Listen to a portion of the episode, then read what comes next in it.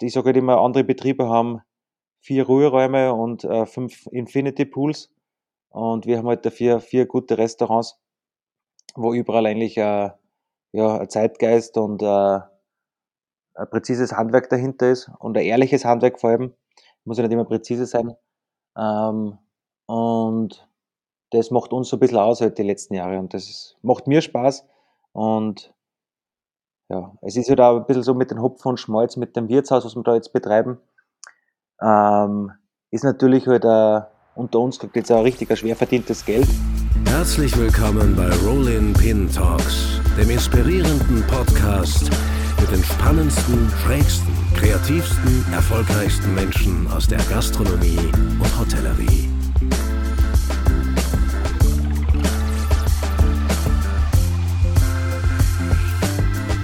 Ja, herzlich willkommen zu einer neuen Folge Rolling Pin Talks. Unser heutiger Gast ist mittlerweile ein echtes Aushängeschild der neuen Generation der österreichischen Küche, einer neuen Generation österreichischer Köche mit wirklich vielen Facetten, muss man sagen. Ist mir egal, ich mache das jetzt so, steht auf der Homepage seines Restaurants. Das bringt ihn und seine Küche ziemlich gut auf den Punkt, vor allem weil man sagen muss, so wie er es macht, macht er es auch ziemlich gut. Sein Restaurant Eus wird mit 18,5 Punkten im Gourmillot ausgezeichnet. Im Hangar 7 war er letztes Jahr auch zu Recht Teil eines Best of Austria Menüs. Er ist noch keine 35 Jahre alt, drückt aber seinem Familienbetrieb in sechster Generation, glaube ich, bereits seinen ureigenen Stempel auf. Das macht den legendären Mühltalhof im oberösterreichischen Mühlviertel auch zu einem der originellsten und kunstsinnigsten Betriebe Österreichs. Für viele ist es sogar das beste Hotel zwischen Wien und Lech. Und sowieso, hier haben schon René Rezepi, Mauro Colagreco oder David Cheng gekocht. Wir sprechen heute ein bisschen über Themen wie Familie und Gastronomie, über Gastronomie als Plattform für Kunst und Politik, aber natürlich auch darüber, worum es ihm mit seiner Healthy Boy Band wirklich geht. Herzlich willkommen in diesem Sinne, Philipp Rachinger. Ich freue mich sehr, dass du da bist. Ja, hallo, servus. Danke für die Lorbeeren.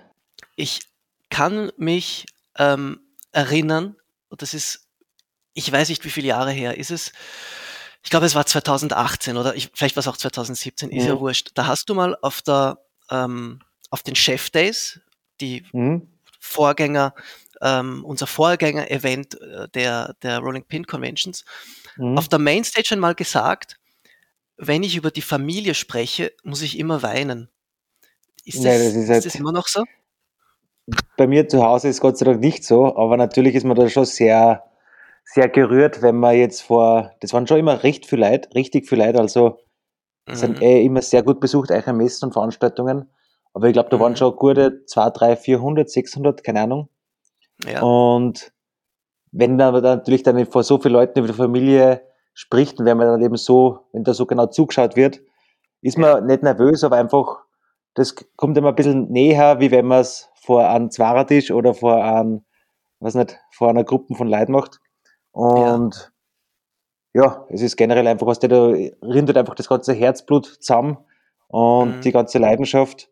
Und ja. ja. auf so einer großen Bühne realisiert man natürlich auch einiges.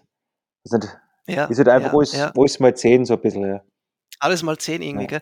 Ähm. Ich schaue jetzt auch gerade noch mal nach. Also die, äh, die Rolling Pin Convention dieses Jahr ist ja vom 22.05. bis zum 23.05. Da gibt es ja noch viele Early Bird Tickets, das sei am Rande noch kurz erwähnt. Also auf www.rollingpinconvention.at kann man sich jetzt noch äh, super Tickets zum Early Bird Preis holen. Ähm, aber zurück zu dir. Philipp. Ähm, das heißt, im Day-to-Day-Business bist du da ein bisschen ähm, unsentimentaler als auf der Stage, kann man davon ausgehen. Ja, absolut, ja sicher. Also im Day-to-Day-Business bin ich jeder daheim und ähm, na, da fange ich nicht immer zum Rehren an, also nicht, dass das glaubt, sobald ich mit dem Papa oder mit der Oma, Oma rede, werde ich so sentimental. Na, eher umgekehrt.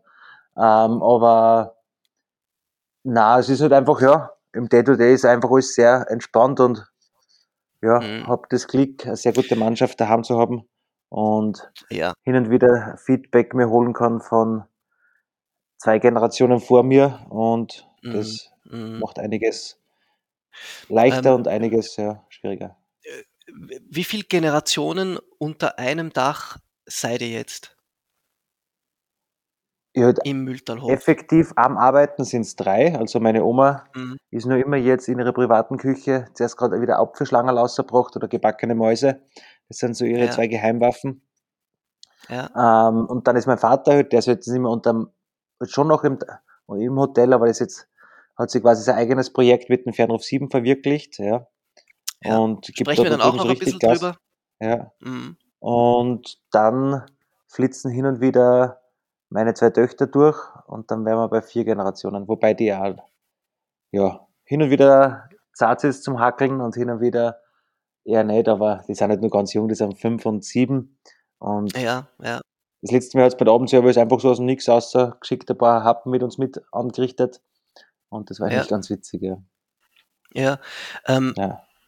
ich meine, die, die äh, sehr renommierten äh, Restaurants in Österreich. Viele davon haben ja wirklich, ja, man kann sagen, das Glück, Familienbetriebe zu sein. Das unterscheidet ja Österreich von sehr vielen anderen ähm, mhm. Ländern der Welt. Das führt auch dazu, dass die Vereinbarkeit von Gastronomie und Familie äh, bei vielen Häusern dann selbstverständlich ist, also eben bei diesen äh, Familienbetrieben.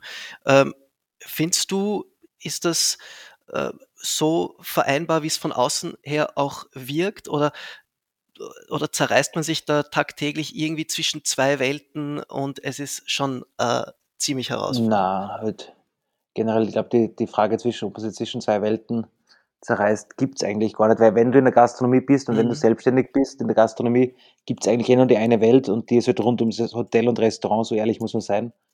Und ja, ja ähm, somit ist halt mein Kosmos im und ums, ums Hotel und ums Restaurant herum und habe jetzt das enorme Glück, dass quasi meine Freundin mir jetzt in der Rezeption unterstützt und da so ein bisschen den Rücken freispült mit diversen Papierzeig. Und mhm. ja, und somit ist das eigentlich ein super angenehmes Arbeitsumfeld. Und was halt auch super ja. ist, dass die, die Kinder halt auch einfach immer wieder vorbeischauen können und sie wissen halt, was der Papa macht und sie können jederzeit umschauen und ich glaube, dass das schon nochmal so ein bisschen ein Benefit ist. Halt natürlich bin ich auf die Nacht zum Einschlafen unter der Woche oder halt von Mittwoch bis Sonntag nicht daheim. Aber mhm. da gibt es andere Berufe, denen es gleich geht. Absolut, Aber, ja. Was ja im Diskurs wirklich sehr oft, äh, finde ich, äh, unerwähnt bleibt bei, Disku bei den äh, oft sehr ja, ähm, mühsamen Diskursen über die Gastronomie. Ja, voll. Aber wie gesagt, also wenn da das Herz für die Gastronomie brennt und wenn du halt das mit Leidenschaft machst, dann entsteht da kein Zwiespalt. Und natürlich ist dann immer halt so eine schwierige Aufgabe auch für Personal, was länger bei dir bleibt, was eben dann mit Familiengründung dann vielleicht ähm, sie verändern wollen oder halt einfach, das ist dann schon nochmal eine schwierige Aufgabe, die was halt vielleicht auch vor mir noch ansteht, dass du quasi eben, wenn Mitarbeiter im Haus sind, die was dann eben Familie gründen, wie man die dann äh, mhm. den Arbeitsplatz so gestalten kann, dass das mhm. alles äh, weiterlaufen kann. Und mhm. ja, das ist ja. Ist, weil du gesagt hast, das ist so ein bisschen was, was auf die Zukunft. Hast du das Gefühl, dass das so einer ähm, Challenges sein wird jetzt in den nächsten Jahren, auch für dich als ähm, nicht nur als, als, als Koch, sondern auch als Unternehmer, ja. ähm, die Leute auch so weit bei dir zu behalten, die dann sagen, ja, jetzt ist dann das erste Kind unterwegs und, und genau, so. Ja. Ja, es ist generell halt, wir haben immer, wir kriegen sehr viel Feedback und sehr viel extrem gutes Feedback über unsere Mannschaft und über unser Team, dass das einfach alles so harmonisch wirkt und alles so einfach ja, super läuft. Und mhm. dass die brutal jung halt alle sind. Das sind wirklich halt wirklich, ich glaube, wir haben einen Altersschnitt, ich habe mir so nie ausgerechnet, aber gefühlt sind es 24, sowas, ja. Ja. Und ja. das ist halt dann schon nochmal, ich glaube, fällt viel natürlich für ein junger Chef zieht vielleicht auch jüngere Leute eher an. Ja? Mhm, mhm und mh. dass jetzt zum Beispiel ein erfahrener Koch nicht zu so einem 35 oder 33, 34-Jährigen geht, ist wahrscheinlich so.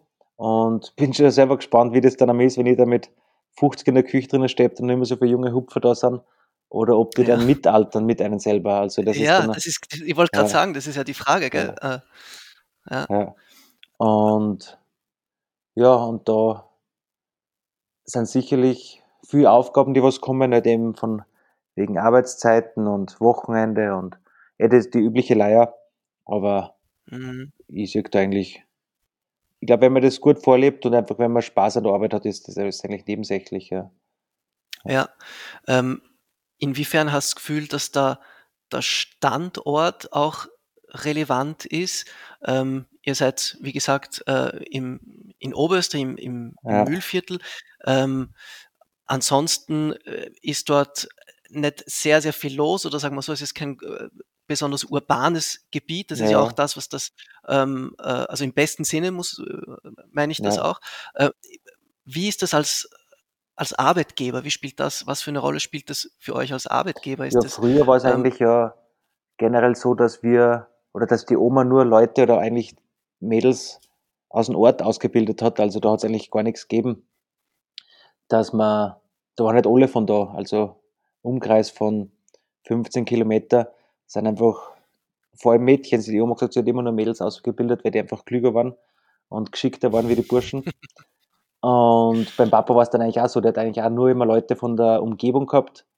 Das hat sich jetzt eigentlich, seitdem ich daheim bin, ja, ein bisschen aufgehört, weil man halt jetzt, wir haben der Stefan, der was jetzt seit knapp bei fünf Jahren bei mir ist, die letzten paar Wochen hat, ähm, ist aus der Steiermark. Dann haben wir jetzt eine zweite Oberösterreicherin, die ist aus Bad Gäusern, eine aus Salzburg, einen Wiener und haben halt quer durch Österreich, jetzt kommen wir sogar aus Hamburg, einen Koch. Mhm. Und ja, somit hat sich das eigentlich eh super herauskristallisiert, dass man durch die, Ja, die Küche, die was wir jetzt irgendwie kochen, so einen attraktiven Arbeitsplatz kriegen, dass das von weiter weg auch interessant wird. ja, ja, Und ja, jetzt fängt aber wieder noch ein Mühlviertler an. Und wir freuen uns natürlich, wenn einer vom Mühlviertel anfängt, weil das natürlich ähm, super ist. Weißt du, wenn jetzt von den Gästen, besonders im Service ist es halt super, wenn man die Gäste Auskunft geben kann von der Umgebung und einfach Mhm, auch vielleicht mhm. private Erfahrungen mit der Umgebung hat.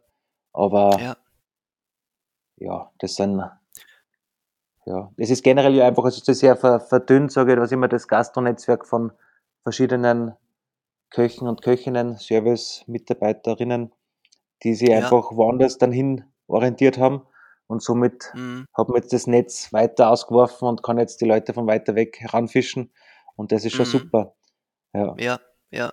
Auch wenn es ist ja halt so eine, auch, eine, äh, ja, aber das ist halt auch so ein bisschen komplizierter oder aufwendig auch jetzt irgendwie für mich worden.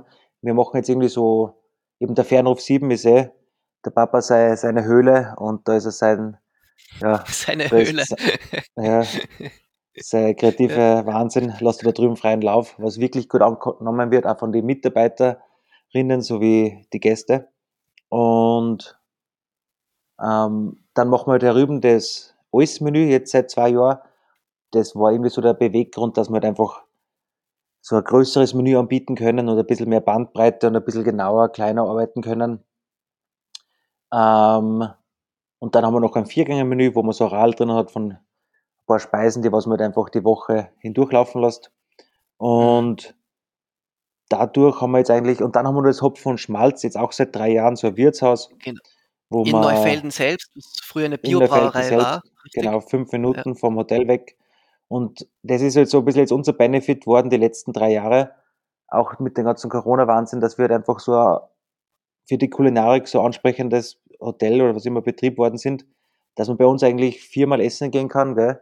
Und du bist halt einmal beim großen Menü, du bist einmal vier Gänge, easygoing, du bist einmal beim Papa drüben, wo er den Mhm. ganzen Tag durchgehend warme Küche hat, also wo du am Nachmittag einfach so vers versumpern kannst, ja. Mhm. Und du bist einmal in einem Wirtshaus oben.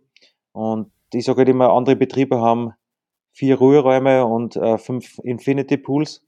Und wir haben halt dafür vier gute Restaurants, wo überall eigentlich äh, ja, ein Zeitgeist und äh, ein präzises Handwerk dahinter ist und ein ehrliches Ja, Handwerk vor allem. Muss ja nicht immer ja, präzise sein. Ähm, und das macht uns so ein bisschen aus halt die letzten Jahre und das ist, macht mir Spaß. Und mhm. Mhm. ja, es ist halt auch ein bisschen so mit den Hopfen und Schmalz, mit dem Wirtshaus, was wir da jetzt betreiben. Ähm, ist natürlich halt uh, unter uns gesagt jetzt auch richtig ein schwer verdientes Geld, ja, weil das natürlich halt vor allem für Service, so quasi von Service Point of View, also so größere Tische, 10er Tische, 15er Tische, getrennte Rechnungen, da geht's dann um so in der, was immer in der Gastro, so Pempelbeträge wie 15 Euro, 14 Euro, was immer, 20, 25 Euro und da sage ich, da zahlt halt einfach die 300 Euro gemeinsam und so Kleinigkeiten, die was einfach das mhm. Leben versüßen. Und ähm, das ist halt einfach da oben dann schon eine Aufgabe, aber ich stimme gerne der Aufgabe, weil es halt einfach eine super Bereicherung auch für die Lehrlinge ist bei uns im Betrieb, dass man täglich einen Erdäpfelsalat macht, dass man hin und wieder mal Gulasch, halt alle, jeden Monat wieder einmal Gulasch kocht und ja, einfach so die Klassiker wie, was nicht, in Apfelrallen, Kardinalschnitten, verschiedene Torten, mhm. einfach dort laufen lässt, weil das eigentlich im eigenen Betrieb im Müldalhof durch die hohe Bewertung in den Gummio und auch durch das, durch die Schwerpunktsetzung auf das Feindein eigentlich fast keinen Platz mehr hat, weil du sonst zu schwindelig ja. wirst. Du wirst sonst aus einer Küche, kann man das schon fast gar nicht mehr alles bewältigen. Ja, früher ja und es fehlt dann auch die Positionierung irgendwie auch, gell? Ja, sicher. Und auch von den Gästen her. Und ja, so ist es irgendwie so getrennt auf die verschiedenen Häuser, alles im Umkreis von unserem Hotel und das ist irgendwie super. Aber natürlich ja. äh, besonders eben das Wirtshaus, wo man jetzt eh immer öfters hört, dass, dass das natürlich ein bisschen so aussterbendes Kulturgut ist. Versteht man dann auch, wenn man das einmal so selber jetzt eben das dritte Jahr betreibt, ähm, dass das halt einfach wirklich ein, ein schwer Geld ist, wenn man mit äh, ehrlichem Handwerk und fairen Preisen wirklich ähm, schauen muss, dass, dass die Bude läuft und ja, das ist jetzt schon so eine Sache. Ja, ist, ist aber echt spannend, weil ähm, man hört ja genauso oft, dass sich äh, Fine Dine und Sternegastronomie und so weiter äh, ja so schwer rentiert, weil die ganze Arbeit, die dahinter steckt, wie kann man das überhaupt mhm. äh, bezahlen und pipapo. Du sagst jetzt fast ein bisschen das Gegenteil, ähm, äh, dass das noch schwieriger verdiente Geld eigentlich oben beim bodenständigen Restaurant ist. Ja, sicher. Das ist natürlich, ich bin ja, wir sind ja Gott sei Dank Hotel und das ist natürlich, ich will jetzt nicht mit den anderen Restaurantkollegen jetzt so Hotel und Restaurant ist halt einfach die perfekte Kombi, weil halt wir irgendwie an einem besonderen Ort sind, mit dem Fluss vor der Haustür. Ja, ja. Ist das richtig ja. super im Sommer zum Baden. Wir haben super schöne Zimmer gebaut von meinem Vater und von meiner Tante, die was jetzt eben seit 2008 nehmen wir eigentlich den, den Standard erfüllen und wirklich super schön sind. Und ja. Nur Restaurant alleine. Mit künstlerischem Anspruch. Ne? Genau, und nur, natürlich nur Restaurant alleine ohne Nächtigung ist schon nochmal ein anderes Business wie mit Hotel. Ähm. Aber halt so aufs Wirtshaus bezogen und auf, auf die Arbeit mit dem Gast und am Gast ist Wirtshaus halt schon, weißt du, du hast da nicht solche Margen, du bist da bei der Hauptspeise mit meistens 15 bis 25 Euro oder eigentlich bei uns ist die Stötze mit 19 Euro eigentlich das teuerste. Ähm, mhm. Aber es ist eine große Stötzen, muss man sagen. Ja, ist ein großer Stötz. Hast du schon mal gegessen, oder? Einmal, okay, ja. Super. Einmal, super. Ja, es ist ähm, eben, du wirst da sicherlich satt, aber das ist jetzt so ein bisschen in die drei Jahre dazugekommen und wir reden oft drüber, über das Wirtshaus und äh, ich kriege halt voll viel Feedback von den Neufeldner, die was dann natürlich halt jetzt nicht mehr so oft im Müllterhof kommen, weil das schon sehr nicht abgehoben oder natürlich die Preisklasse. Ich gehe jetzt auch nicht jedes Monat in einen Viehhaber essen und ja. Mhm. Mhm. Aber und somit haben wir das jetzt wieder ein bisschen breiter aufgestellt und von, vor allem von den Ansässigen wird es einfach super gut angenommen und sag mal, was nicht, ein kurz Backhändel kriegt ihr in Graz nur leichter wo, aber bei uns wird es ein bisschen schwerer. Und, ja, ja, ja. Ja. Und sowas. Aber war das, es, es, ist, es ist interessant, weil irgendwie es äh, klingt auch fast so ein bisschen, als hättest du selbst auch das Bedürfnis gehabt, äh, ähm, was Bodenständiges äh, unbedingt auch noch weiterhin haben zu wollen. Also äh, und ja, nicht nur das abgehobene Feindein. Also das war schon auch äh, ein bisschen ein, ein, inneres Bedürfnis, kann man das so sagen? Ja, schon halt jetzt halt, es war halt in erster Maße einmal nur so natürlich ein, äh, das war kurz vor dem ersten Lockdown. Also das ist schon wieder drei Jahre, das war 2020, oder? Ich glaube, war der erste Lockdown. Äh, ja, genau, ähm, 2020. Also ja, ist fast schon drei Jahre her, der erste Lockdown. Ja. Und wir haben halt dann einfach äh, schon die Pläne gehabt für den Umbau vom Restaurant. und mhm. haben dann natürlich gesagt, hey, jetzt geht auf einmal ein halbes Jahr ab, also wo wir halt den Lockdown gehabt haben. Ich möchte gerne wieder ein bisschen mehr, vielleicht irgendwas nur dazu machen, dass wir einfach wieder ein bisschen Geld einbringen. Weil mhm. das war beim ersten Lockdown nicht so fix, dass uns halt dann noch mit den Förderungen so, so gut Geld wird. Ja. ja. Ähm, ehrlich gesagt. Und dann habe ich gesagt, ja, machen wir einfach das Wirtshaus auf und schauen wir mal, wie weit wir kommen, wie das so laufen wird. Habe da einen richtig guten Wirten gehabt. Das war der Benjamin. Ähm, der war Hauptschulkolleg oder ja, Hauptschulkolleg, ist im Tourismus schon mit mir gegangen und hat einfach da oben die Bude gerockt mit meinem früheren Zuschauer gemeinsam. Und die haben mich wirklich ähm, brutal viel geschickt. Habe mich schon hin und wieder gar nicht mehr raufgehen traut. Also ich bin schon gar nicht mehr in die Küche reingegangen. Also der Stefan dreht da oben in der Garten. Ja, ihr macht ja. das, weil also der, was wieder nachher der Chef noch, der bringt da meistens immer ja, Unruhe rein. Also, never change a running system. Und ja, somit haben wir das da das erste Jahr, das war wirklich halt zwischen die, im ersten Corona-Jahr, bis es kein Flugzeug gegeben hat, wo wirklich alles gesperrt war, haben wir da oben ein Wirtshaus gemacht, was wirklich gut angenommen worden ist und eben so ein bisschen eh mit den Themen, wie es auch jeder gemacht hat, mit ein bisschen, ja, die verschiedenen Länder mit die, mit die Speisen reisen und einfach den Urlaub am Teller verbringen oder mit dem Teller halt ein bisschen Urlaubsstimmung aufkommen lassen.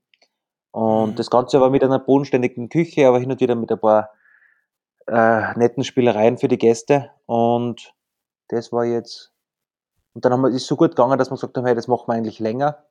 Und dann hat es jetzt einmal die Tanja gemacht und der Fuchsi, die sind jetzt in Horvath und in der äh, Cordo nein, nur Cordo mhm. in Berlin. Mhm. Und jetzt macht's der Luis weiter.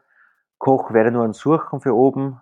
Und bin mir noch nicht ganz sicher, ob wir halt vielleicht selber Radl machen im Mühlterhof selber, ob wir nicht einfach so selber aufgängen, aber das wissen meine Kirche auch noch nicht drüben. Und ja. oder ob man oder ob man halt einen fixen tut, das, das weiß ich dabei noch nicht. Aber ja. es ist ja halt auch ganz ja. schwierig, halt so unter Gastronomen gesagt, ich finde mir halt auch zehnmal, ich tue mir zehnmal leichter, wenn ich wenn finde für fürs Restaurant, wo es um mhm. kleine Tablett geht und um Spielereien in den Fine-Dine-Bereich, wie ein Koch, der was einfach nur, ja, wir, wir produzieren im Mündelhof eigentlich generell so 80 Prozent mit. Der Rest wird mhm. oben dann noch abgeschmeckt oder unten abgeschmeckt und oben fertig gemacht. Und mhm. man findet halt viel leichter junge Köche ähm, für, das, für den Menübereich und für den Restaurantbereich, weil das ganz schwer ist, dass da eigentlich, und ich, ich verstehe es auch vorher, also wenn ich jetzt 15 wäre, ich würde auch, ich würde auch eher Lehre machen in einem Betrieb, ähm, was halt einfach da in den oberen Segment mitspielt, in dem Fine-Dine-Bereich, weil man natürlich ja. dadurch mehr lernt und es gibt ja ganz wenig ehrliche Wirtshäuser noch mehr, also die was halt das wirklich mit, mit Liebe betreiben. Ja, und ja. somit ist es halt schwieriger, dass man halt wen findet, was so sagt, hey, schau ja, du bist oben im Restaurant quasi oder im Wirtshaus, ja, mit einem, mit einem Komi und klopfst da die Gulasch aus und machst das Bockhändel mhm. und machst das Tagesgericht. Und ja, das ist einfach. Also, ja. also das ist schwieriger ähm, für das Konzept jetzt wirklich die richtigen Leute zu finden, als für dein, für dein Alles. Ja, schon. Sicher, ja, sicher. Mhm. Fürs Alles ist, mhm. haben wir Gott sei Dank laufend Bewerbungen und interessi interessierte Leute, die was halt einfach das gern mit mir machen. Und ich, ich verstehe es ja auch voll, weil man den, zum Beispiel den Karpfengang, was wir jetzt servieren, glaube ich, da muss ich weit fahren, dass ich das so ähnlich kriege. Und ja. solche, solche Sachen sind schon sehr ansprechend. Aber mhm. mhm. es macht halt einfach die Mischung aus. Und ich glaube, man sieht es ja schon laufend einmal, dass einfach die Leute, die was irgendwie so beides beherrschen, einfach auch gut davon kommen. Und, ja. ja, ich wollte gerade sagen, ähm, mhm. ist das nicht auch eine, eine recht ähm, spannende und vielversprechende Kombi, weil man hört ja auch immer wieder äh, gestandene Sterneköche ein bisschen darüber klagen, ähm, dass es bei den Jungen oft bei den Basics hapert und fehlt, aber sie schon ganz abgefahrene Sachen machen können. Ähm, Wäre da so eine Kombi zwischen äh, äh, virtuoses Handwerk äh, erlernen und daneben immer ein bisschen die bodenständige Basis wirklich gut beherrschen, auch vielleicht was ganz Interessantes. Ja, eh, aber die meisten, so ich weiß nicht, so jung, mit die meisten Köche mein Alter beherrschen, und mit denen ich früher eigentlich zusammengearbeitet habe, beherrschen beides, also da mache ich ja. mir keine Sorgen. Und da jetzt ja. bei den, bei meinen Köchen und Köchinnen, die was halt bei mir mit aufkochen, ist halt auch super. Und eben, da bringt das Hopfen und Schmalz einfach eine super Abwechslung dazu, weil es halt einfach hin und wieder mal ein bisschen Mhm. eine Bodenhaftung gibt und ja. Ja, ja, ja. Man sieht es halt einfach, es tut einfach auch gut, wenn man es hin und wieder mit einem Teller schafft, dass man Leute glücklich macht und nicht nur zwölf Teller macht oder immer zwölf Teller hintereinander servieren muss. Mhm. Mhm. Mhm. Ich finde es trotzdem sehr faszinierend, ähm, wenn man dir zuhört, äh, denkt man schon auch ein bisschen an das, was jetzt der René Rezepi gesagt hat im, im Zuge seiner, seiner äh, Noma-Schließung. Er hat ja gesagt, ah, die Sterne-Gastronomie, das rentiert sich alles nicht, das ist nicht nachhaltig, weder wirtschaftlich noch menschlich, pipapo. Ähm, Mhm. und wenn man dir jetzt so zuhört, hat man das Gefühl, da, frag mal den Philipp Rachinger, er weiß offenbar, wie es äh, wie es trotzdem hinhaut. Ja, ich glaube halt, dass natürlich halt bei René Rezepi und sowas das schon einmal ganz anderen vielleicht Background hat. Die hätten ja eh schon sowas probiert mit dem Bar, oder? Das Bar ist ja eh, das ist ja, die kennen ja eh fast alle zusammen. Das ist ja Mhm. ein bisschen das Casual Fine Dine sein. Aber ich glaube, bei denen, die arbeiten nicht wirklich auf eine, in Kopenhagen um auf eine 37,5 Stunden Woche hin, was er vielleicht haben möchte. Und das spielt halt meistens eben als Selbstständiger, ehrlich gesagt, nicht. Halt, das geht sich eigentlich nicht Ja. aus. Und ich dir glaub, auch nicht, halt ich so, na, halt, sind wir weit weg und ist ja nicht mein Ding, halt, ich verfolge ja nicht. Ja. Aber ähm, das ist, glaube ich, so ein bisschen deren Zugang und von Ren warum die jetzt da oben zusperren.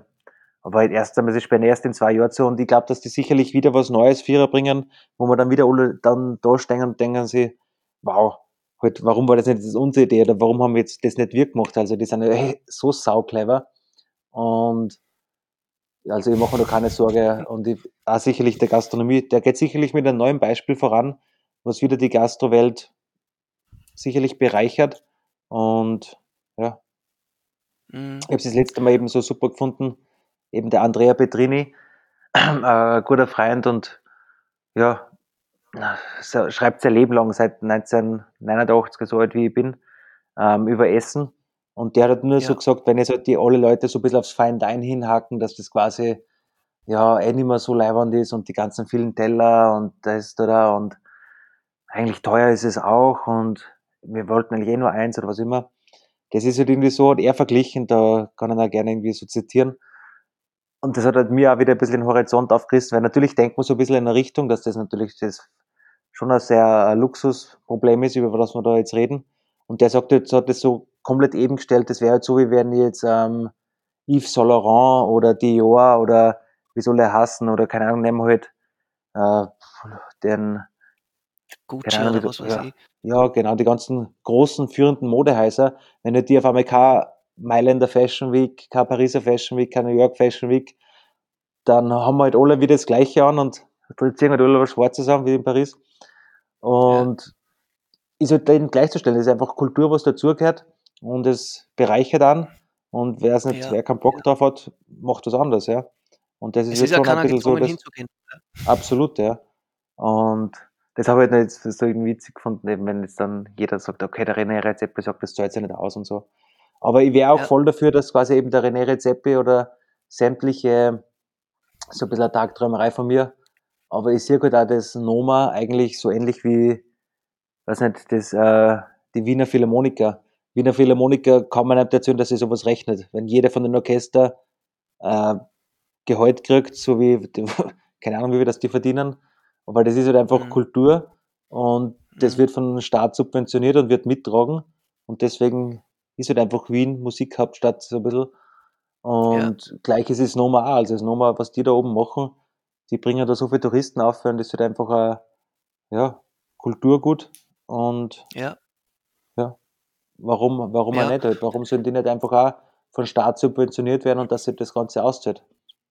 Ja. ist eh, ähm, ist eh Dänemark äh, ein sehr spannendes Beispiel, weil gerade was die Ess Essenskultur angeht, auch die, äh, die Sterne-gastronomische Essenskultur, äh, immer wieder sehr, sehr viel Geld, äh, Investitionsgeld vom Staat ja geflossen ist. Also ähm, ich sag, Ja, ein anscheinend, sehr- ich, ich habe nie, ich hab nie sehr echte Zahlen, Beispiel.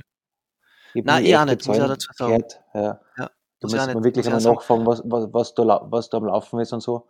Aber dass die da oben von Haus aus eine andere Preispolitik fahren wie bei uns, ist eh, eh ein Wahnsinn. Also wir waren vor kurzem, einen Tag nachdem wir erfahren haben, das ist nochmal zu spät, haben wir einen Tisch oben gehabt, da haben wir so einen Betriebsausflug gemacht nach Kopenhagen auf. Ja. Und ja. einen Tag danach waren wir oben essen und ja, dann sind wir halt nachher rausgegangen und hat pro Person halt, ähm, ich war nicht dort, ich war im Kado, aber eben die Leute, was halt nachher dann dort waren, glaube ich, fürs Essen haben es niedergelegt, ähm, ja, 420 oder 450 Euro und dann nachher noch mit Trinken 400, also ich glaube, wir sind 890 Euro pro Kopfkonsumation. Pro Kopf, das ist eh, ja. also, halt, wir reden ja. natürlich vom Besten von der Welt, gell? das darf man nie vergessen mhm. und der Aufwand, was da oben betrieben wird, ist halt einfach ärgstens, aber mhm. Halt die Preispolitik wird es bei uns niemals durchbringen und das ist dann schon ein bisschen äh, zum Hinterfragen, wenn man 890 Euro pro Kopf zahlt und die Bude ist immer nicht nachhaltig, halt, wo, was dann wirklich mit dem ganzen Geld passiert, ist schon interessant. Aber dass da 120 Leute für 80 Covers arbeiten, ist sicherlich äh, das, das Main-Ding. Und ja. Es ist, ist die österreichische oben, Gastronomie deines Erachtens ähm, zu günstig? Na, glaube ich nicht. Also ich bin jetzt auch zu günstig sicher nicht. Ähm, wir haben jetzt auch heute halt daheim auch so Preisniveau und wir reden ja auch viel mit den Freunden über, über, über Preissachen, wenn man halt irgendwo hingeht essen. Und wir sind jetzt bei 170 Euro angelangt fürs große Menü und dann noch ein bisschen Wein dazu. Also die Weinbegleitung bis bei 240 Euro. Und dann bist du eigentlich eh schon so an der Obergrenze. Wenn du dann in ein Hotel fährst, wo du noch schlafen möchtest, dann bist du so, äh, ja, für zwei Leute eine Nacht mit Frühstück so bist hin und wieder schon mal 600 Euro los, größeres Zimmer 700 Euro mit ein bisschen Champagner und mhm. Espresso und Schnaps. Und das ist dann so ein mhm. Preislimit, wo sie dann ein bisschen zum Weder anfängt, für mich privat da, wo man jetzt schon, schon mal die Rechnung genauer anschaut, was man da jetzt eigentlich gehabt hat. Und ja, ja. ja das kann dann eh nur mehr, wenn dann natürlich, das kann dann eigentlich eh nur mehr ein richtig äh, ein sympathischer Betrieb dann eigentlich äh, schmack, schmackhaft machen. Also wenn man dann eben das Feeling hat, dass einfach den, den Betrieb, das Personal gut drauf ist und die einfach alle eine Gaude dabei haben, dann rechtfertigt das hin und wieder viel mehr den Preis wie, wie sechs Nockel Kaviar und äh, keine ja. Ahnung, drei Kilo Gänseleber. Ja. ja. Und das ist halt bei uns schon ein bisschen so. Also ich möchte jetzt eigentlich für dieses Jahr nicht mehr teurer werden. Muss noch mal schauen, was wir jetzt dann in den nächsten Jahren machen. Wir jetzt, wir kriegen ja, ich glaube, die meiste Gastronomie kriegt ja jetzt erst die neuen Gas- Lieferverträge und was immer, ähm, mhm. Strompreise. Mhm. Aber eigentlich sind wir da vom Essen, finde ich, her bei, bei einem Plafond ankommen, wo ich eigentlich niemand teurer werden möchte. Ja, ja. ja. Und findest jetzt, dass ähm, allgemein gesprochen auch so die, ähm, die niederschwelligere Gastronomie, also Stichwort äh, Wirtshäuser und so, auch von, der, von den Preisen her nicht zu günstig sind äh, in Österreich, weil das ja oft ein bisschen das ist, was ähm, bemängelt mhm. wird. Wenn man, du kennst ja Paris auch sehr gut, wenn man ja. durch Paris geht, gibt's äh, nicht einmal einen Vorspeisensalat unter 14 Euro in der Regel, also ja. äh, oder unter 16 Euro mittlerweile. Ist, ähm, ist die österreichische Gastronomie nicht zu günstig deines Erachtens? Boah, es ist natürlich halt gutes Essen und immer am Preis, aber na zu günstig. Halt die Wirtshäuser, ich, ich kenne mich jetzt nicht, ich bin jetzt schon lange nicht mehr essen gewesen oder was immer in die mm. Wirtshäuser. Wir haben schon ein, zwei so Wirtshäuser bei uns daheim, wo wir eben jeden Montag oder Dienstag hingehen. Das eine ist immer brutal günstig. Ja, da denkt man sich einfach, ja. warum macht das das? Und, ja. Aber das ist halt so ein Ding und dafür sind die halt auch richtig voll für Montag, gell? Mhm, und mhm. da steht halt dann noch äh, eben das Maggi am Tisch und wenn's das, wenn die Suppe eben zu wasserig schmeckt, lasst der Maggi dazu und die Welt ist in Ordnung, ja. Und ja, aber dafür ja. ist das einfach äh, ein Alleinkoch und eben das ist irgendwie eh äh, der, der Onkel von meiner Freundin ist das. Onkel und Tante, die haben mhm. da oben in, in Altenfeldner Wirtshaus. Und das ist auch ganz ein witziges Beispiel, dass der Alleinkoch, ich baue jetzt einmal drum Küche, wo acht Leute herumstehen können, der ist da ein Leben lang schon Alarm hackeln. Macht aber auch 50 Covers, gell? Und mhm. ja, Wahnsinn. Ja. Hat ja. aber auch, glaube ich, ein angenehmes Work-Life-Balance. Halt. Ich glaube, dass du, das ist einfach dann noch so herkriegt und auch von deren Preispolitik will ich mich jetzt nicht ein bisschen zu einmischen, aber hin und wieder sagen wir schon, dass ähm, so ein Mittagsmenü für 12 Euro halt einfach brutal ist. Aber ja. ja, Wahnsinn. Ja. Ja. ja. Das ist so eher ein Ding. Und à la carte ja. weiß ich gar nicht, was dort umkostet. Aber sonst halt generell zu billig, kann ich jetzt nicht sagen. Also ich glaube, es weiß ja jeder, was, was er verlangen kann und will.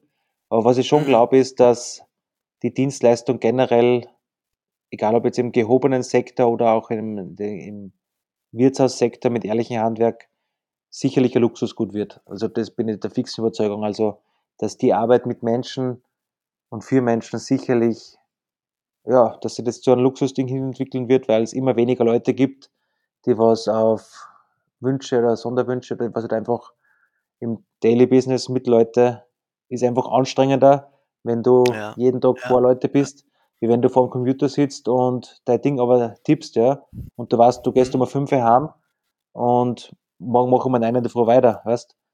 Mhm. Mhm. Natürlich nimmst du hin und wieder, die will jetzt nicht die, die Computerjobs da so runter machen, aber die werden auch genug Überstunden oder hin und wieder, wenn er, wenn ein Auftrag pressiert und wenn, wenn was fertig sein muss, sicherlich auch im Homeoffice sein und da dahin, daheim weiterarbeiten, aber es ist halt hin wieder, sicherlich ist die Arbeit mit und für Gäste schon nochmal ein bisschen heftiger, ja, Ja, wie ja. andere Jobs, ja.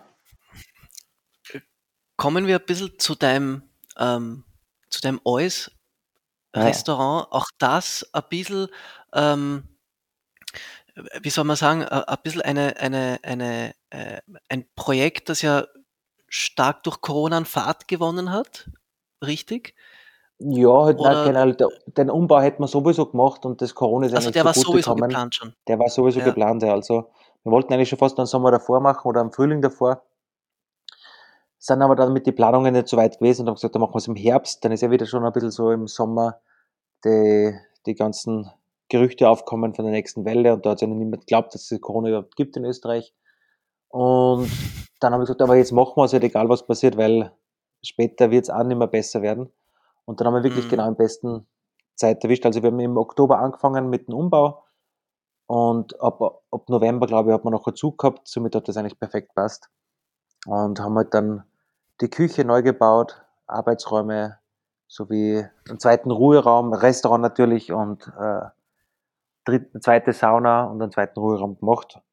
Und das war irgendwie alles schon wieder zwei Jahre aus. Ja. 2020 haben wir dann Ja. das erste Mal herinnen gegessen. Dann haben wir noch bis Mai 2021 Zug gehabt.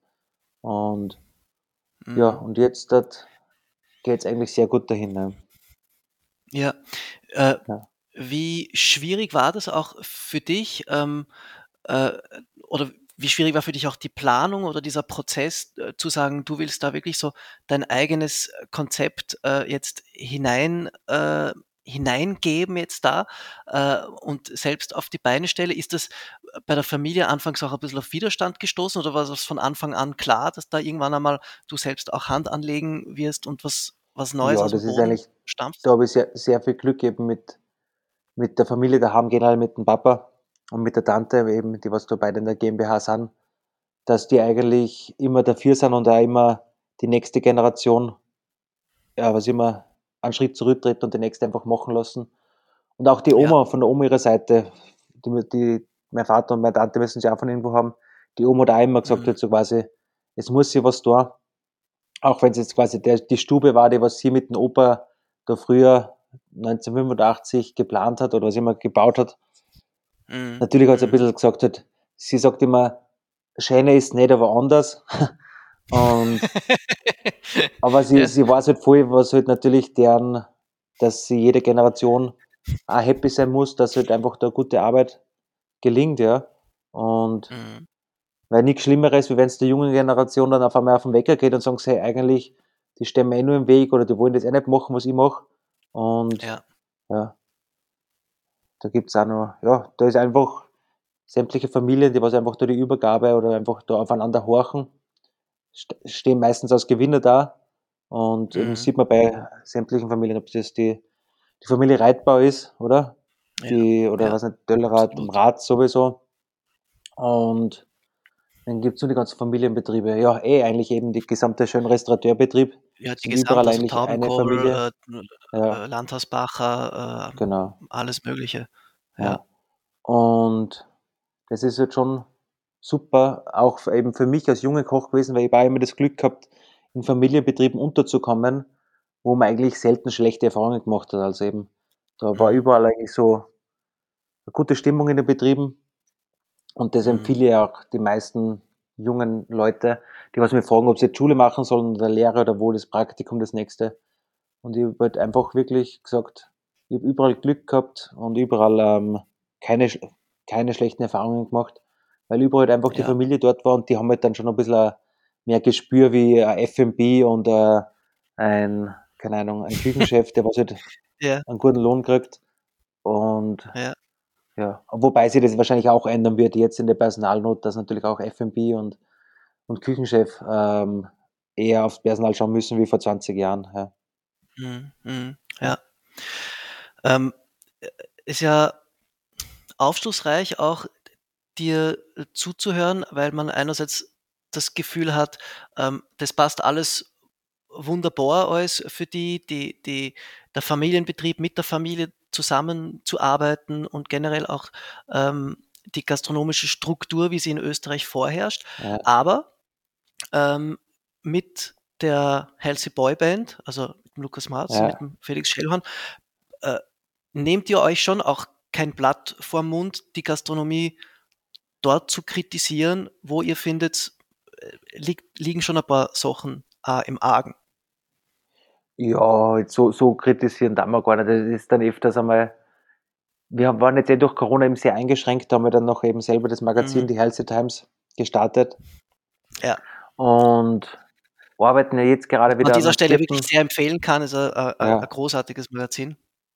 Voll, also uns macht selber sehr viel Spaß. Oder eigentlich, mir macht's viel, viel Spaß und der Luke und der Felix sind die zwei, die was hackeln, weil die sind halt auch in Wien. Und ich bin halt meistens dann bei Phone Calling wie dabei oder so halb dabei. Ähm, na, aber mit der Healthy, mit der Healthy Boyband äh, schauen wir halt schon jetzt auch, ich glaube, heuer wird es ein bisschen so mehr um die Bildung gehen und um Mhm. den Healthy Ship oder Health Ship, ähm, Mhm. wo wir halt dann einfach das erste Mal dann an, durch unsere drei Betriebe einfach die Möglichkeit bieten, dass man bei uns lernen kann. Man kann sich übrigens nur bewerben, glaube ich, bis Ende oder bis Mitte Februar. Irgendwie so. Ja, also unbedingt. Ähm, ich glaube, mehr Infos findet man ja zum Beispiel auch auf der Homepage oder auf ähm, eurem Instagram-Account. Ähm, ist Healthy ja Ship, verlinkt. also ähm, ein Praktikum sozusagen äh, Genau. bei der Wo man als Hilfsarbeiter, eingestellt wird und du kriegst da Kohle dafür, einmal das Wichtigste. Und du lernst hoffentlich, was viel wichtiger ist wie die Kohle. Und dir macht Spaß. Also die drei Sachen, Geld, Spaß und Lernen, hoffentlich vereint in unsere drei Betriebe. Und Mhm. man kann halt dann nachher nur ein viertes Praktikum machen, ob das dann nachher bei einem Bäcker ist, bei einem Winzer, bei Freunden, die was eine Werbeagentur haben, was ja immer dann alles dazukommt. Und einfach nur, ja, lassen sie noch ein bisschen einen Joker frei für eine weitere Stelle. Und haben jetzt schon richtig viele Bewerbungen gekriegt und möchten und heuer mal da, da ein bisschen was schauen, was wir da für, für, für Bewerbungen und für Leute, das da interessiert sind. Und Mhm. ja, aber sonst, ja, das ist schon immer halt, wir machen dann für die Healthy Boy Band nur ein bisschen, wenn wir da noch was sagen soll oder kann oder darf. Wir sind jetzt am 6., glaube ich, 6. April, ich glaube letztens am 6. Mai sind wir in Zürich. Für mich jetzt eigentlich einer, die, die heißeste Adresse, was für mich eigentlich gibt in, in Europa, kann man fast sagen, ist der Markus Stöckle im Rosi. Im Sind Rosi dort am zusammen mit Kochen. Mit seiner Frau, der Elif. Genau, mit der Elif, die was eben das Gül betreibt.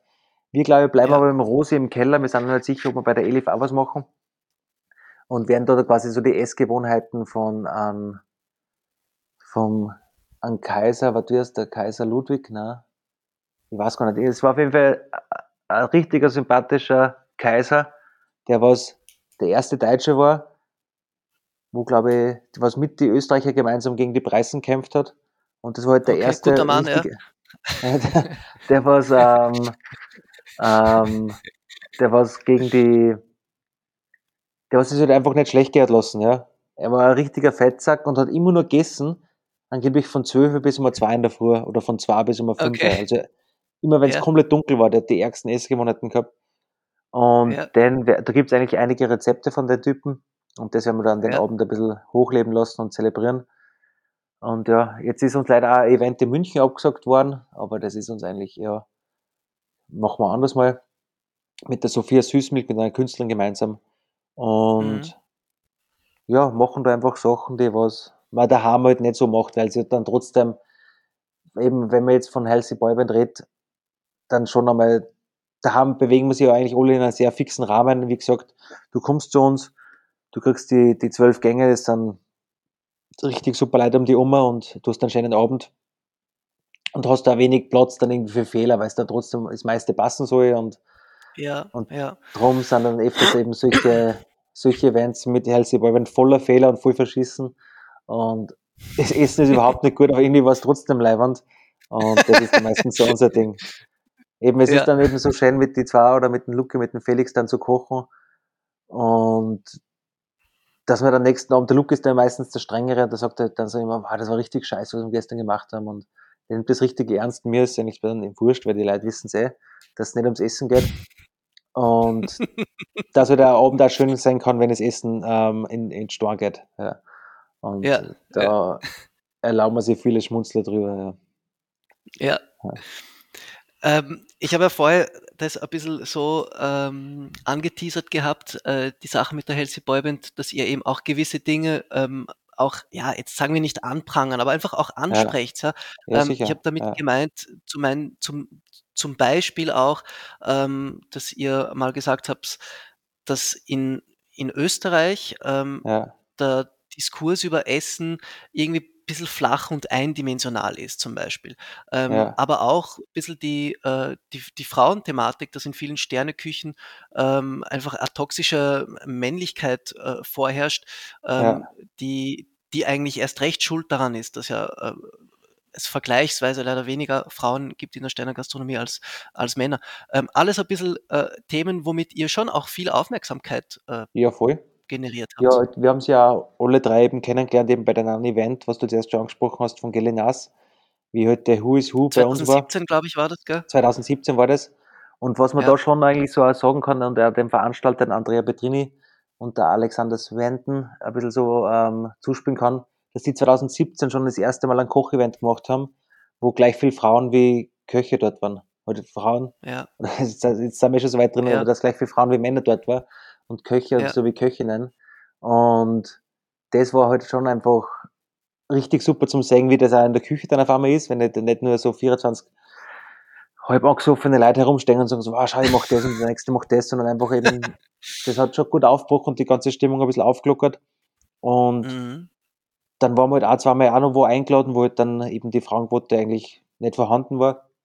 Und dann haben wir gesagt, ja, das sind halt wir jetzt dann die drei, die was sie da jetzt ähm, so als, ja, als Frau verkleidet haben und das war halt einfach eh nur, das war so halb Fasching und der Hälfte von den Gästen ist sehr, sehr, sehr in die falsche Reihen gekommen und waren eher so ja, angewidert wie, wie am Lachen. Und war das, äh, war das, glaube ich, in Lyon, oder? Kann das sein, ob ich das richtig nein, in Erinnerung in Lyon war es nicht so, äh, in, in Erba war das. Und Erba ist ja eigentlich das Ur, ah, okay. urkonservative Gebiet da in Norditalien, da ein bisschen ja. links vom Kadersee, äh, Como-See, wo auch der George Clooney anscheinend wohnt. Und ja, wie wir dann nachher ausgegangen sind und ja, mit Kondomen um uns geschmissen haben. In die Kondome war Anchovy-Butter eingeführt und die Kondome haben nach Erdbeer geschmeckt. Ähm, ja. Ist gleich mal die Hälfte von den Leuten aufgestanden und ist gegangen. Ich glaube, Campari wollte ja. uns nachher fast anzeigen, weil wir die wieder der Main-Sponsor waren von den Abend. Aber im Endeffekt war es, glaube ich, mehr Imagepolitur, weil so viel Camparis selten wo gesoffen waren. Na und ähm, da probieren wir halt einfach, ja, auf Sachen aufmerksam machen und einfach äh, wieder hin und wieder ein bisschen zum vor, über, vor den Vorhang zu holen, dass man halt einfach dort, dass da noch mehr geht und dass man halt das nicht vergisst und ja. Aber eben das, das mit den Frauen haben wir jetzt schon oft gespielt und das ist ja da brutal wichtig. Ich bin selber eben Papa von zwei Töchtern und würde mich freuen, wieder mehr Köchinnen bei uns zu haben. Jetzt gerade haben wir die Paula in der Küche und die Melanie, die was eben, die Paula macht eine Lehre, die Melanie ist gerade von der Schule gekommen und mhm. ja, haben dann noch die Alex, das ist die Zuschauerin von Papa. Wie gesagt, ich glaube, das hat sie jetzt eigentlich schon, das wird sie sicherlich zum Besseren wenden.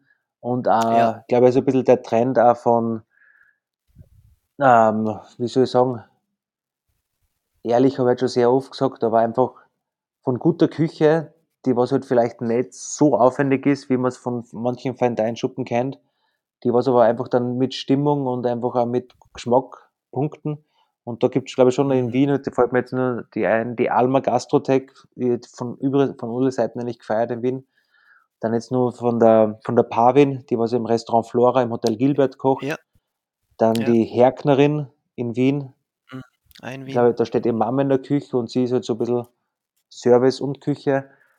Ja, Luke ist ja Mama, die Waranschinski, halt, die schreibt so einen Speiseplan oder der Küchenchef schreibt aber die ist halt einfach so eh überall. Und wer fällt mir jetzt in der Tolle gehobenen Küche rein?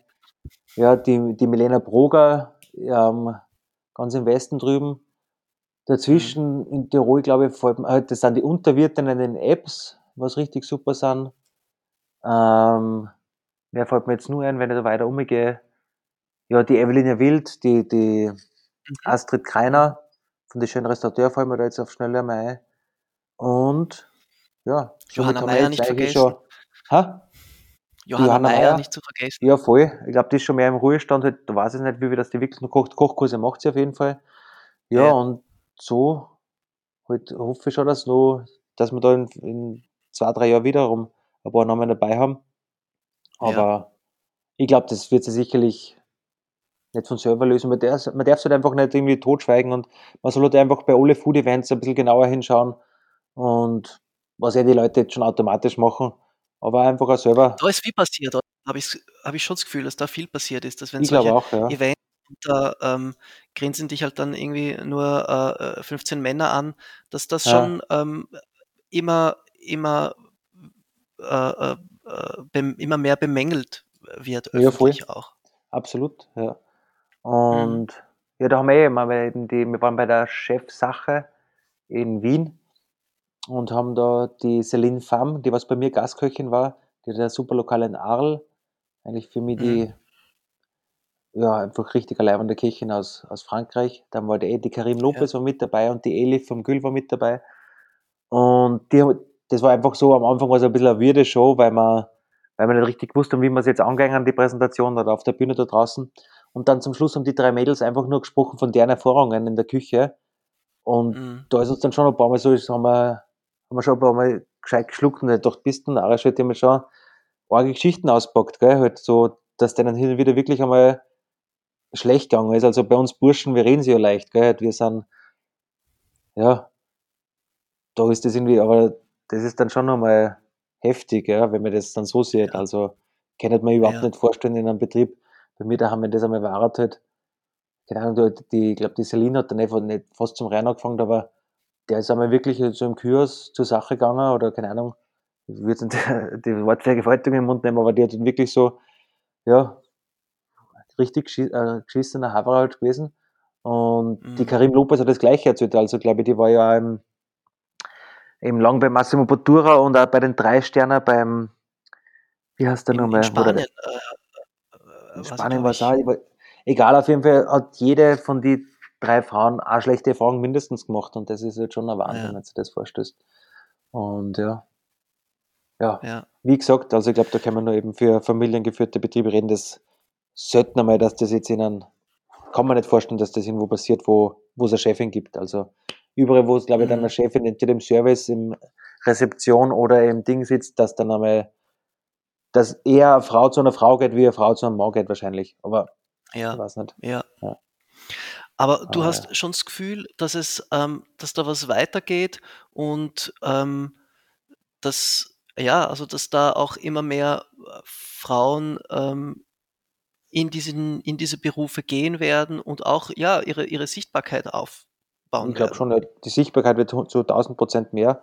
Und ich hoffe, dass Mhm. eben dann noch nicht nur die Sichtbarkeit, sondern eben der, dass es einfach dann, dass wir mehr Köchinnen haben und mehr gutes Essen haben. Also ich freue mich über alles, was irgendwie, egal was das jetzt für ein Konzept ist oder ob das jetzt ein Koch oder eine Köchin ist, aber alles, was jetzt in die Gastronomie was aufsperrt und was was Neues probiert oder was eben, muss ja nichts Neues sein, aber was einfach nur da ist und was eben die gleiche Leidenschaft teilt, ist eine Bereicherung für uns alle und somit ist das irgendwie Mhm. schon, ja, schon super. Ja, ja. Ja. Das wäre ja im, im internationalen Bereich ähm, noch alles sichtbarer, äh, wenn Österreich, äh, abgesehen von Wien und Salzburg, Ja. äh, einen Guide Michelin hätte. Äh, wie sehr ärgerst du dich darüber, äh, dass Österreich keinen Guide Michelin hat? Oder äh, ist da in dir so ein bisschen dieser Anti-Establishment-Rabauke, bisschen stärker, der sagt, Ja, ist mir eigentlich völlig wurscht. Wurscht, wurscht ist mir nicht. Vor, vor vier Jahren, wie du mir das gefragt hast, oder wie man, da ist, war die gleiche Frage auch schon im Raum. Und ich habe mir eigentlich öfters einmal gedacht, hey, mir taugt es eigentlich komplett, dass der Michelin nicht da ist, dass wir so ein bisschen, äh, wie sagen wir, einfach eine, eine leere Karte sind auf der Git Michelin App, weil es natürlich dadurch zu viel mehr Überraschungen kommt und einfach zu viel mehr ja, unerwartete alles, was du irgendwie nicht empfohlen kriegst, taugt dir dann schon einmal von Haus ja. aus mehr. Ja. Aber ja. natürlich für die aktiven Buchungen und für die Kulinarik-Szene in Österreich wäre der Git Michelin auf ganz Österreich umgelegt sicherlich eine Bereicherung und ein sicherlicher mhm. Geschäft. Ich glaube, die Zahlen haben wir erst vor kurzem wieder von ihnen, so ein, äh, von Kalk und Kegel, vom Pech. Michael genau. Pech, glaube ich, hat das da so ein bisschen zusammengefasst. Ähm, ja. Dass da um nicht so viel Geld geht und ich bin auch hin und wieder im Austausch mit dem Reisebauer oder mit dem Joshi Walch, die was da glaube ich, oder eben der, der Döllerer und der Dorfer, alle setzen sie mords dafür ein. Und da ist halt einfach, glaube ich, ein bisschen so die Diskrepanz zwischen, ja, warum jetzt, glaube ich, Österreich oder der Staat oder Österreich-Werbung Geld für einen weiteren Führer oder für ein weiteres Heftel und für einen weiteren ja. Kit ausgibt, weil dann auf einmal anscheinend. Kumio auch sagt oder Falstaff oder à la carte, die 500.000 hätten wir auch gern, gell? Und mhm. ich glaube, dass das mhm. jetzt gerade nochmal das größte Problem ist. Wobei eigentlich eh Konkurrenz fördert nur das Geschäft. Also ich glaube, die, wenn sie die drei Federführenden da in Österreich, Falstaff, Gummio und à la carte auf der Backel hauerten und sagen, hey, was soll uns großartig passieren halt? Ich, ich sage da jetzt nichts, die hätten sicherlich gleich viel Geschäft. Wenn nicht nur mehr mehr, mehr Gäste und was immer. Halt Österreich selber hat sicherlich mehr Gäste und vielleicht können ja Gummio und à la carte und Falstaff auch wiederum ein bisschen von denen profitieren. Also. Und auch von, mhm. voneinander lernen, keine Ahnung. Und, ja, ja. Aber ob ich jetzt dann wirklich einen Stern brauche oder ob man das, natürlich jeder Koch freut sich über einen Stern und du bist halt dann quasi so auf einmal auf einem Level wie alle anderen. Und ja, bin eigentlich ein bisschen zwiegespalten dadurch. Habe aber natürlich auch das alles gemacht, das alles ähm, Restaurant, wo wir jetzt eine begrenzte Tischanzahl haben und eine begrenzte ähm, Sitzplatzmöglichkeit, dann eigentlich schon, das war ja auch der Grund, dass wir halt feiner arbeiten können, dass wir ein bisschen genauer sein können und dass man halt einfach mhm. da oben vielleicht einmal mitspielen kann und wir würden uns natürlich über Michelin-Sterne freuen, also gibt es nichts Schöneres für die Mannschaft wie Auszeichnungen und einfach eine Bestätigung für die harte Arbeit und da ja, ist natürlich geht ja. mir in einem internationalen Vergleich sicherlich hilf hilfreich und eigentlich eh komplett unverständlich, warum nicht die Österreich-Werbung. Es ist ja fast im Endeffekt schon peinlich, wenn du sagst, Kroatien hat an, Slowenien hat an, Estland hat an, Polen wahrscheinlich ja. auch. Halt, wie kann das sein? Halt, das ist ja wirklich schon fast, das ist peinlich. Und das letzte Mal, wer gehört habe, ich mit Joshi Wald telefoniert, weil Österreich anscheinend keine Eliten fördern möchte, fördern möchte, quasi Eliten in Form von Gastronomen oder von Restaurants und so. War mir so ein Sorge oder habe ich mir irgendwo mitgenommen.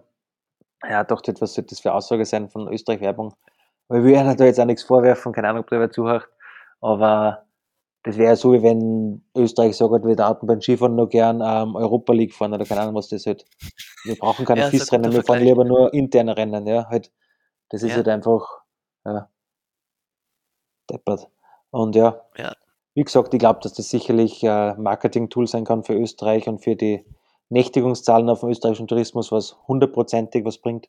Und was vor allem auch, natürlich im Westen, äh, wenn man Restaurants anschaut, wie der Benny Bart und der Üskler äh, der, oder der eben der Julian Stieger jetzt in der Roten Wand und äh, Krieglerstuben, wie heißen es denn Null da drüben, der Sieberer, natürlich dann die, wenn die auf einmal der Schnee ausgeht, ja, und wenn denen halt sagen, hey, wir müssen im Sommer aufsperren, und ist sicherlich der Restaurant der erste Grund, warum werden die halt neben der Bergluft nehmen wandern natürlich, aber es gibt genügend Foodies, die was quer durch die Welt fahren und die was sicherlich auch im Sommer gerne mal wohin essen gegangen und in den Winter. Also das kann für den mhm. Westen sicherlich ein Tool sein, was da sicherlich hilfreich ist. Ja. Aber ja, ja. Ja, wir bleiben gespannt. Ja. Ähm, so was die Zukunft betrifft, bei dir hast du gewisse hm, Pläne, äh, gewisse Projekte äh, oder andere Dinge in der Pipeline, so für die nahe Zukunft?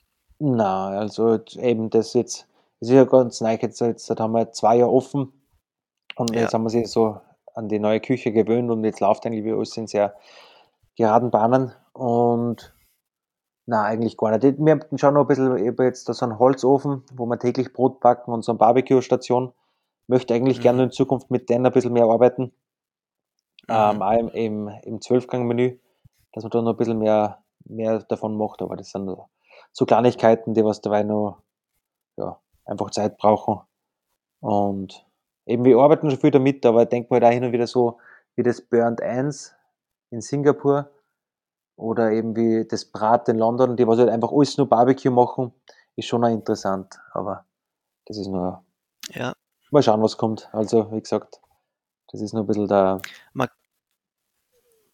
man kann gespannt sein jedenfalls. Also es klingt so, als äh, würdest eigentlich äh, immer wieder ein bisschen äh, was Neues vorhaben, auch wenn es jetzt in Anführungszeichen nur äh, eine, ein Grillprojekt ist.